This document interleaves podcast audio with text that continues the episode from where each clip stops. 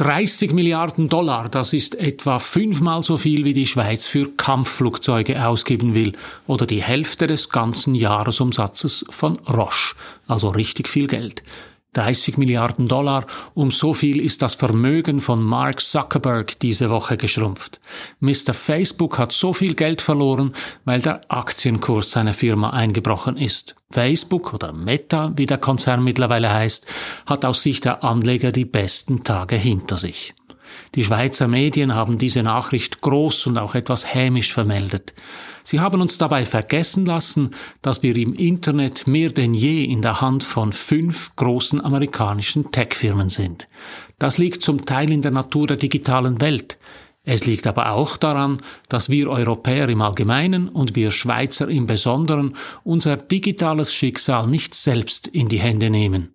Dabei gäbe es durchaus Mittel, die Dominanz der amerikanischen Big Five zu brechen. Mein Name ist Matthias Zehnder, ich gebe Ihnen hier jede Woche zu denken. Mein Thema Medien und die Digitalisierung, mein Angebot konstruktive Kritik. Wenn Ihnen das gefällt, drücken Sie doch den Knopf für Abonnieren, dann verpassen Sie meinen nächsten Kommentar nicht.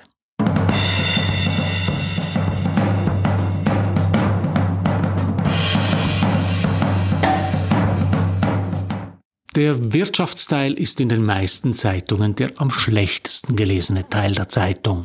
Mit Wirtschaftsmeldungen kann man die meisten LeserInnen eher vertreiben. Umso bemerkenswerter ist es, wenn eine Wirtschaftsmeldung von allen Zeitungen auf die Frontseite gehoben wird, wie das diese Woche der Fall war. Spektakulärer Börsensturz des Zuckerberg-Konzerns, schreibt der Tagesanzeiger, denn die Anleger strafen Facebook Meta ab. Von einem Fiasko für Mark Zuckerberg schreibt der Blick. Für den Walliser Boten ist es ein Mega-Meta-Crash und selbst die sonst zurückhaltende NZZ findet, jetzt wird's ernst für Mark Zuckerberg. Grund für die düsteren Titel ist der Kurssturz der Facebook-Aktie. Die Zahlen, die der Konzern im Rahmen seines Quartalsabschlusses veröffentlicht hat, haben die Anleger enttäuscht. Bis jetzt ist Facebook immer gewachsen. Zum ersten Mal seit 18 Jahren ist jetzt die Zahl der Nutzerinnen und Nutzer zurückgegangen. Facebook hat im letzten Quartal 2021 rund eine halbe Million Nutzerinnen und Nutzer verloren. Eine halbe Million Kunden ist bei 1,929 Milliarden Menschen, die sich täglich einloggen, eine Winzigkeit. Es ist knapp ein Viertausendstel. Das Problem ist, es könnte das erste Anzeichen einer Trendumkehr sein. Ein Jahr vorher hat Facebook im selben Quartal noch 25 Millionen Nutzerinnen und Nutzer gewonnen. Es könnte also sein, dass Facebook die besten Tage hinter sich hat. Interessant ist, dass Mark Zuckerberg den Rückgang gar nicht schönredet, sondern mit der erstarkten Konkurrenz begründet. Vor allem der chinesische Kurzvideodienst TikTok macht Zuckerbergs Firma zu schaffen. Bei Jugendlichen und jungen Erwachsenen sind die Kurzvideos fürs Handy beliebter als Facebook und Instagram. Entsprechend unbarmherzig hat die Börse reagiert. Der Wert der Firma Meta ist an der Börse um fast 200 Milliarden Dollar eingebrochen. Mark Zuckerberg hat deshalb fast 30 Milliarden Dollar verloren. Hinter den großen Schlagzeilen in den Schweizer Medien steckt eine Mischung aus leiser Häme und erhobenem Zeigefinger. Häme, weil Zuckerberg nach Jahren riesiger Gewinne offenbar zum ersten Mal strauchelt. Den erhobenen Zeigefinger bringt etwa die NZZ ins Spiel, wenn sie schreibt, dass der Konzern jetzt durch Konkurrenz und Innovation unter Druck gerate. In den meisten Medien geht vor lauter Schadenfreude jedoch die wichtigste aller journalistischen Fragen vergessen. Sie lautet Cui bono? Wem nützt die Geschichte vom Absturz von Facebook?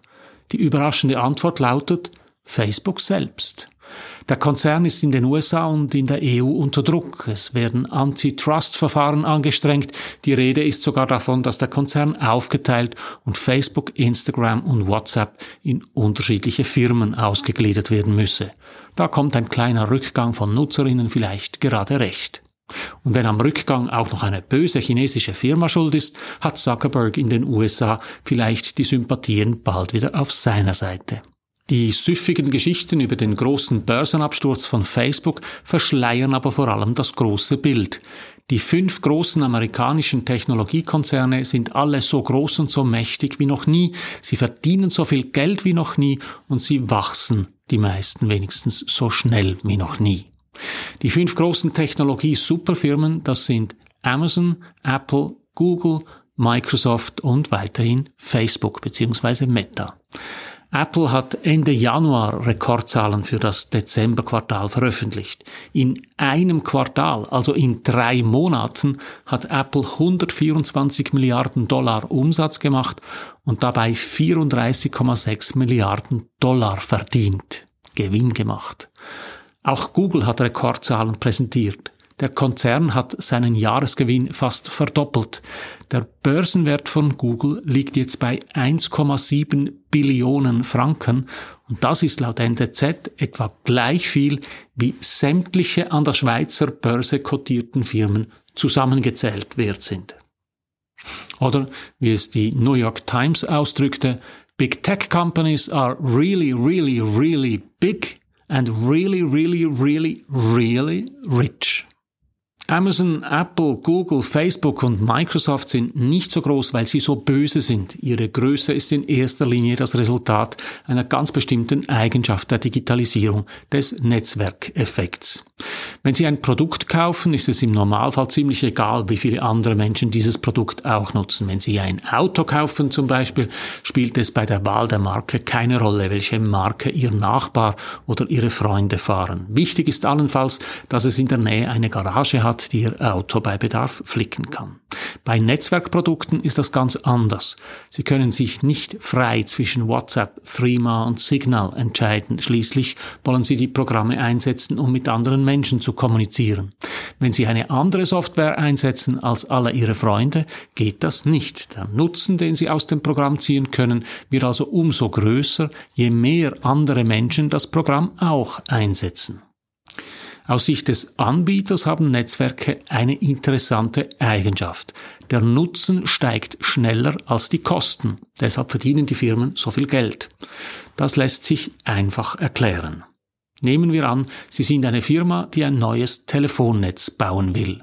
Das Netz ist noch sehr klein, Sie haben Anna, Bruno und Carla schon angeschlossen.